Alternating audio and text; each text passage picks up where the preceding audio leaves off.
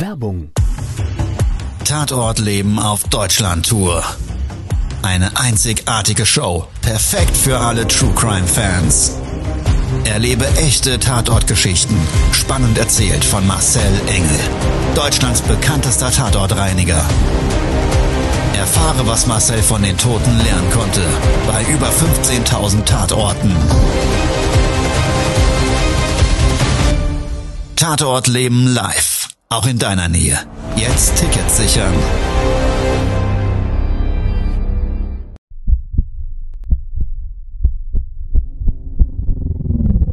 Todesursache. Der Podcast mit Tatortreiniger Marcel Engel. Es wird immer mal wieder in meinem Podcast vorkommen, dass wir sehr tief in das Geschehen eintauchen. Ich werde offen darüber sprechen. Damit meine ich, dass Flüssigkeiten wie Blut als Element das kleinste Problem sein wird. Ich freue mich, wenn ich euch auf eine Gedankenreise entführen darf in meine Welt des Tatortreinigens. Todesursache. Der Podcast mit Marcel Engel. Hallo, schön, dass du dabei bist. Oder auch natürlich für alle diejenigen, die jetzt zum ersten Mal neu zuhören. In meiner heutigen Podcast-Folge geht es um einen ganz, ganz, ganz brandaktuellen Tatort von gestern. Und es geht so um das Lebensthema Angst. Also wenn sich im öffentlichen Raum mit fremden Menschen Situationen ergeben, die dann vielleicht noch gepaart mit Gewalt dazu führen, dass man selber Angst bekommt, nicht weiß, wie man reagieren soll und ob man das Richtige tut oder sich selber schützt und so weiter. Und genau dazu hatte ich gestern eine Tatortreinigung. Ich hatte hier abends noch gesessen und war Teilnehmer in einem Clubhouse-Raum ging um Mindset-Thema. Ich war eingeladen als Tatortreiniger, so ein bisschen über Suizid zu reden und ja, um das Positive, nämlich derer Menschen, die aus dieser Nummer vor einem von endenden Suizid wieder rausgekommen sind und so die Hilfestellung und das positive Denken waren ganz, ganz viele tolle Leute dabei, Kerstin Scherer und, und, und, und, und. Also sensationell. Und während wir so diesen Clubhouse-Raum hatten, habe ich hier in der Zentrale an einem Monitor gesehen, Notdiensteinsatz. Gerufen hat uns ein Hauseigentümer ähm, und bei dem wurde vor dem Haus viel Blut auf dem Gehweg und in seinem Hauseingang verteilt durch eine Messerstecherei. Ein recht neu ausgebildeter Fachmonteur wurde von uns dann angerufen und zu diesem Einsatz geschickt. Wie gesagt, das war so 20.30 Uhr, 21 Uhr. Und mein Gespräch in dem Clubhouse-Raum, das ging so bis 23 Uhr, ja, so ungefähr. Als der Raum fertig war, habe ich gesehen, dass unsere Fachkraft immer noch im Einsatz ist. Dann habe ich hier mit der Dame vom, vom Callcenter gesprochen, habe ich gesagt, du, was ist denn da los? Und dann sagt sie, ja, der hat da größere Probleme. Naja, und bei sowas bin ich ja wie Papa Schlumpf. Das heißt, meine Jungs draußen, meine Mitarbeiter, ich finde es immer wieder sensationell, mit welchem Einsatz die dabei sind und auch mit welchem Mindset-Gedanken sie also unsere Firmenphilosophie teilen und die auch bei dem Kunden vor Ort umsetzen. Und da habe ich mir gedacht, da fährst du doch mal hin. Gesagt, getan, bin ich mit meinen Zivilklamotten dem Privatwagen vor Ort gefahren. Ins Bahnhofsviertel in Frankfurt, in so eine Nebenstraße. Vor Ort angekommen, war schon Halligalli. Damit meine ich, es war ein Krankenwagen vor Ort mit Blaulicht, es war zwei Streifenwagen vor Ort, mehrere Beamte und es gab eine sehr streitlastige Partei, die sich auf dem Gehweg gestritten hat. Ungefähr 30 Meter davon entfernt stand unser Fahrzeug bei unserem Kunden auf dem Gehweg vor der Tür. Das sollte so ein bisschen dazu dienen, dass dieser Bereich abgesperrt ist.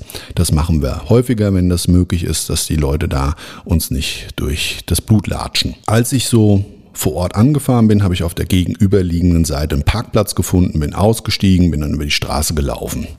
Die Beamten, ich meine, wir arbeiten viel für Behördenvertreter, die haben mich persönlich gekannt und haben mich auch so begrüßt, waren aber wirklich ähm, ausreichend damit beschäftigt, so diese streitende Partei, das waren so rund acht bis zehn Personen ähm, da auseinanderzuhalten. Die haben sich angeschrien und beleidigt und also es war, äh, wie man es vielleicht auch schon mal im Fernsehen gesehen hat, es ging ab. Naja, und dann habe ich auf jeden Fall äh, den Gino gefragt, habe ich gesagt, sag mal Gino, warum wischst du denn jetzt hier nicht den Trottwar auf ja, und den Hauseingang? Und da hat er gesagt, du Marcel, das geht nicht, weil immer wenn ich anfange zu arbeiten, gibt's hier riesige Probleme und die Polizei ist ja da vorne beschäftigt und ich kann nicht, ich kann nicht, ich kann nicht. Dann habe ich gesagt, wie, du kannst nicht. Ja, warte mal, ich zeig dir es mal, was ich meine. Ja, hat er mit seinem, mit seinem Wischmopp angefangen, an dieser, an diesen Blutspuren, ja, war so eine Blutlache, so ungefähr, ja, 50 auf 50 Zentimeter, waren auch schon ein paar Leute durchgelaufen, also so richtig die Fußabdrücke von, von äh, Turnschuhen oder von anderen Profilen, äh, Sohlen, konntest du da auf dem Trottwar so auf den nächsten fünf Metern verteilt sehen. Vielleicht war das auch durch die Streiterei und durch die Auseinandersetzung. I don't know. Aber auf jeden Fall, als er angefangen hat zu wischen, ist aus der Ecke neben unserem Fahrzeug angelehnt zwei Personen, so in der Hocke sitzend, hochgesprungen und hat geschrien, ey, ey, das ist mein Trottwar, das ist meine Straße, kennst du mich nicht? Ich kann das gar nicht so richtig nachmachen, aber der war also total drauf. Was es da auch immer mal wieder gibt, sind halt ja Menschen, die ihrer Drogensucht verfallen, da auf der Straße leben. Echt sautrauriges Bildnis. Ich will da auch gar keinen verurteilen. Ich habe da heute mittlerweile zu den sogenannten Junkies eine ganz andere Sichtweise und äh, sind halt echt gescheiterte Existenzen und man muss sich immer überlegen, da stehen ja auch Menschen dahinter und da kann jetzt jeder auch denken drüber will, das soll jetzt hier auch nicht Thema sein. Auf jeden Fall dieser ja vermeintliche Junkie Drogenabhängige hat dann da also Affentheater gemacht. Und da habe ich mir gedacht, wie kommen wir denn jetzt aus der Nummer raus? Normalerweise, der war auch echt extrem aggressiv, hätte man normalerweise eine Backpfeife geben müssen, dann hätte er sich schlafen gelegt und dann wäre alles gut gewesen. Nein, aber ich will jetzt ja hier nicht zu Gewalt aufrufen. Spaß beiseite, aber irgendwie mussten wir aus der Nummer rauskommen. Also, was haben wir gemacht? Ich habe gesagt, du pass mal auf, fang wieder mal an zu wischen und ich zeig dir mal, wie wir das machen. Naja, und dann hat er angefangen zu wischen, der andere wieder aufgehüpft und wollte schon anfangen zu plärren. Habe ich gesagt, sag mal, dich kenne ich doch. Und der hat es ja gar nicht gepeilt. Also du hast auch gesehen, die Augen und die Pupillen waren aufgerissen. Der hat da wahrscheinlich schon äh, sich kurz vorher wieder was geballert, die, die arme Sau, und war da wirklich, also in seinem Drogenwahn, äh, in einer anderen Welt. Naja, und dann hat er gesagt, ja, woher kennst du mich? Woher kennst du mich? Habe ich gesagt, sag mal, dir gehört doch hier die Straße, dir gehört doch hier dieser Trottwar, oder? Habe ich gesagt, du bist ja echt ein geiler Typ. Also, dass du das hinbekommen hast, dass die Polizei uns hier bestellt, um deine Straße sauber zu machen, das finde ich ja mal eine geile Leistung.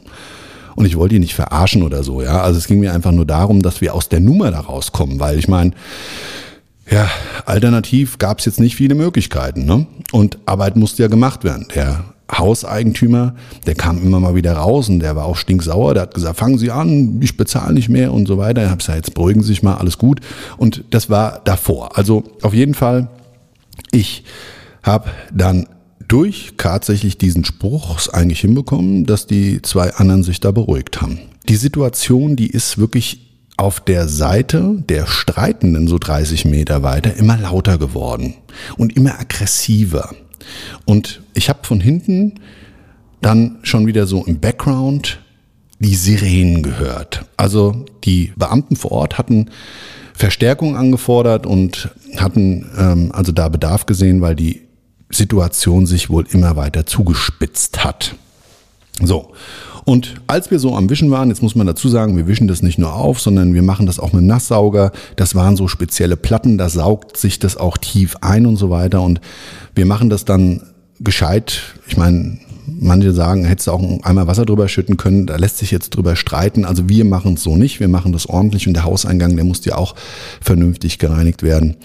Naja, auf jeden Fall, in dem Augenblick, wo wir so kurz vorm Ende des Absaugens waren, in dem Augenblick fliegt so eine Flaschenpost zu uns rüber. Das heißt, da hat irgendein Vollpfosten eine volle Flasche in Richtung Beamten geschmissen, an dem vorbei und so zwei Meter vor mir ist die Flasche aufgeschlagen. So, und mein neuer Mitarbeiter, der wie soll ich sagen, der ist ein sehr zurückhaltender Mensch. Pazifist, kann mit solchen Situationen nicht nur nichts anfangen, sondern er kann damit auch nicht umgehen. Der hat richtige, richtige Angst gekriegt. Und ich habe ihm dann gesagt, du pass mal auf, bleib mal ganz locker, alles gut, Papa ist da. Und dann hat er tatsächlich auch so eine Schutzposition hinter mir eingenommen. Hat sich also wirklich so hinter mich gestellt und war immer ganz bedacht darauf, dass er also immer so in der zweiten Linie hinter mir steht. Und ja, das war so, ich glaube mal so sein Holer. Und als wir so in dem Arbeitsprozess sind, ist das da drüben an der Stelle immer weiter eskaliert. Und in dem Augenblick, wo wir eigentlich so gut wie fertig waren und ähm, zu dem Hauseigentümer rein wollten, das war so eine Minute später, ist die Situation bei den Streitenden richtig eskaliert. Das heißt, die haben wieder ihre Messer ausgepackt, dann hat der erste dem, dem anderen in die Schulter gestochen, so von hinten. Ich habe es noch richtig, das Messer so im, im, im äh, äh, Lampenlicht der, der Straße so aufblitzen sehen und hat ihm das richtig so schräg von oben hinten ins Schulterblatt so in, in den Nackenbereich reingestoßen. Da habe ich mir nur gedacht, sauber, jetzt geht's hier richtig rund. Und ich muss dazu sagen, ich habe ja äh, schon ganz viel am Bahnhof gearbeitet. Also ich habe vor solchen Situationen keine Angst, weil, naja, ich will jetzt hier nicht den Held spielen, aber sowas macht mir persönlich jetzt nicht unbedingt Angst. Ich weiß mich zu wehren im Bedarfsfall und ich war ja gar nicht weder Aggressor noch der Betroffene, der da irgendwie jetzt ähm, ja in diesem Streit involviert war. Aber mein Mitarbeiter, der Arme, der hat sich wirklich vor lauter Angst in die Hose gepisst. Das hat er mir dann noch erzählt, wie wir dann im Auto gesessen haben. Das wusste ich zu dem Zeitpunkt nicht. Und der hat die Situation für sich komplett anders wahrgenommen. Ich war für mich eigentlich recht gechillt. Ich meine, war jetzt nicht doll, dass da nebendran richtig abging. Ach so, ich habe das noch gar nicht fertig erzählt. Ja, Moment, Moment, ich springe ja gerade schon eigentlich zum Ende. Nein, ich muss das fertig erzählen. Also die Beamten hatten echt ihren Schaff. Also während die Polizeibeamten vor Ort waren, haben sich die Jungs, und da waren auch Frauen dabei und auch wirklich von der Altersgruppe von 20 bis 60, würde ich mal sagen, ja, haben sich da gegenseitig richtig abgeschlachtet. Also das Messer in die Schulter hatte ich schon erzählt. Dann kam einer mit einer Eisenstange raus und hat von der Seite jemanden wirklich voll wie man das im Kinofilm kennt, als würde es ein Baseball sein, von der Seite ausgeholt und hat dem anderen so quer, der hatte noch Glück gehabt, dass er sich so leicht weggedreht hat, quer so diese Eisenstange und die ist dann so schulterseitig erst aufgeschlagen und danach erst im Kopf, Ohr, Kieferbereich von der Seite eine verbrezelt. Ja, mein, mein Tatortreiniger, der, da war es für ihn vorbei und das war auch der Augenblick, wo es dann nass in der Hose wurde. Der hat gesagt, das, sowas habe ich ja noch nie gesehen. Und ich weiß jetzt nicht, wie man, wäre die Polizei nicht da gewesen, ich meine, ich bin ja auch nicht Mr. America, um da jetzt Streit zu schlichten und so weiter. Wir wollten jetzt da auch nicht zuschauen oder so und haben da äh, äh Voyeure gespielt, aber es war halt so, dass wir ja unseren Job noch fertig gemacht haben und die Situation halt live mitbekommen in diesem Augenblick. Und das war schon echt krass, weil wenn man da so mal hautnah dran gestanden hat, das ist schon ein Thema für sich und dass man da auch wirklich Angst kriegen kann, das kann ich mir gut vorstellen. Und warum ich gerade diese Geschichte gewählt habe, um ja vielleicht so ein bisschen zum Nachdenken anzuregen, ist eigentlich Folgendes. Ich weiß nicht, wie du reagieren würdest. Ich weiß nicht, was du machen würdest, wenn jetzt in einer solchen Situation die Polizei nicht da wäre.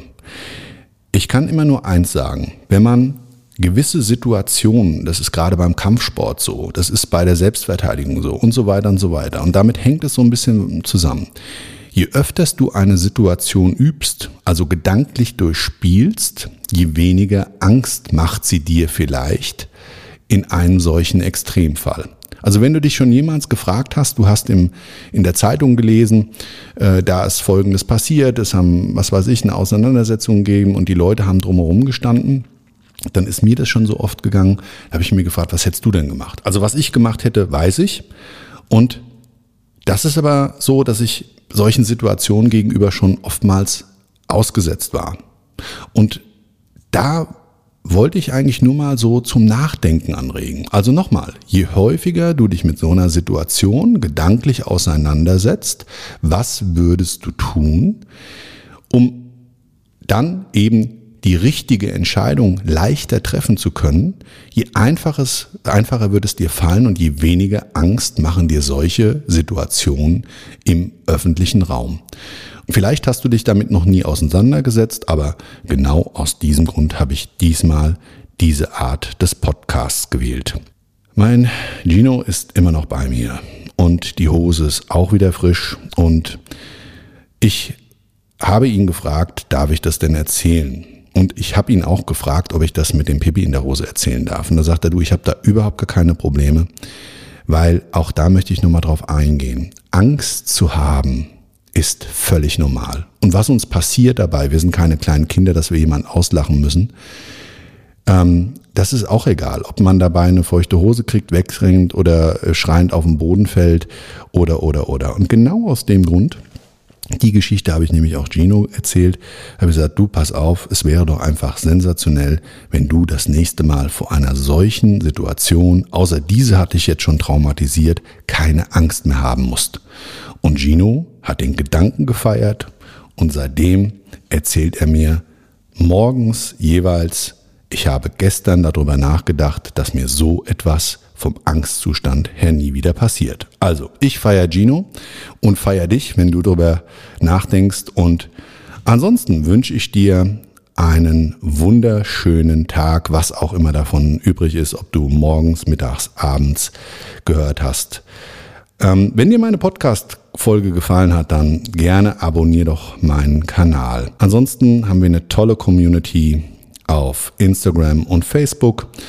Und wenn du vielleicht mal Bilder zu den erzählten Geschichten sehen möchtest, dann sehr gerne abonniere meinen Kanal bei YouTube. Da bringen wir ganz, ganz tolle Stories in Verbindung mit vielleicht dem Lebensmindset. Könnte dich bestimmt interessieren, bin ich mir ziemlich sicher. Also gerne schau dir das doch mal an. Ich wünsche dir, wie gesagt, einen schönen Tag. Bis dahin, bis zum nächsten Podcast, wenn es heißt, meine Geschichte des Tatortreinigens. Bis dann, ciao. Das war's schon mit der neuen Folge von Todesursache, der Podcast mit Marcel Engel, Kopf einer eigenen Spezialreinheit und Tatortreiniger bei mehr als 12.000 Orten auf der ganzen Welt. Was kann Marcel für dich bereinigen? Jederzeit weltweit. Melde dich oder klick dich einfach mal durch auf marcelengel.com. Empathisch, tiefgründig, ehrlich. Todesursache lässt dich garantiert nicht kalt. Seid dabei, ich freue mich. Abonniere die Staffel und du kommst für keine Folge zu spät.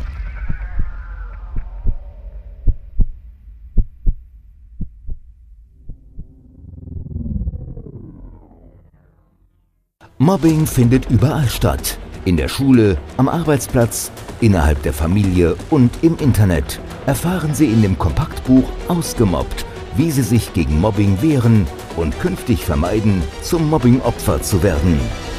Ausgemobbt von Marcel Engel und Martin Zowak, überall im Buchhandel.